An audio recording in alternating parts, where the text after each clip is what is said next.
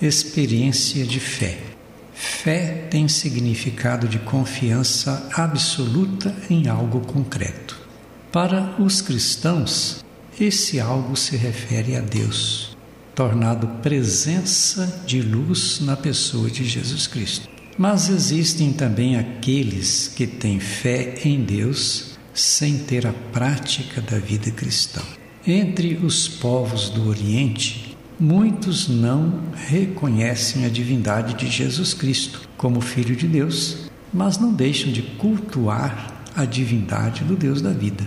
Dizemos que a fé é um dom de Deus, a primeira virtude teológica, ao lado da esperança e da caridade, recebida por tradição e transmitida por diversas gerações, principalmente pelas famílias formadas a partir dos princípios da Palavra de Deus. Assim podemos dizer que os pais cristãos foram os guardiões da fé e desejosos de que seus filhos a façam repercutir no mundo pela própria vida. Quando lemos o livro dos Atos dos Apóstolos, damos conta de que a fé do Antigo Testamento vai tomando corpo no meio dos cristãos. Agora não é apenas a ideia do Deus Javé, mas a realidade, acontecimento de Jesus Cristo. As primeiras comunidades entre os convertidos foram entendendo as propostas apresentadas por Jesus e pelos apóstolos, e crescia o número dos que se tornavam cristãos. A fé fazia com que o Deus invisível se tornasse visível na pessoa e na ação de Jesus Cristo. Era uma verdadeira experiência de fé iluminada pelo Espírito Santo, onde os cristãos eram marcados por uma profunda esperança e agiam para dar razão dessa esperança na prática da caridade.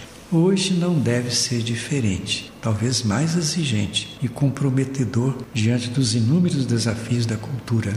A esperança que fortalece a fé não significa passividade e nem conformidade com as realidades do momento, mas motivadora e impulso corajoso na construção dos valores concretos para adquirir verdadeira confiança num futuro promissor.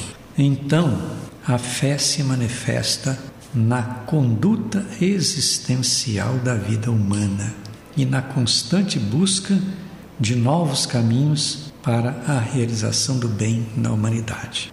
Fazer opção pela vida de fé não é ficar apenas em ideias, mas realizar ações determinadas contra as forças da mentira e das maldades que tentam a todo custo dominar o mundo.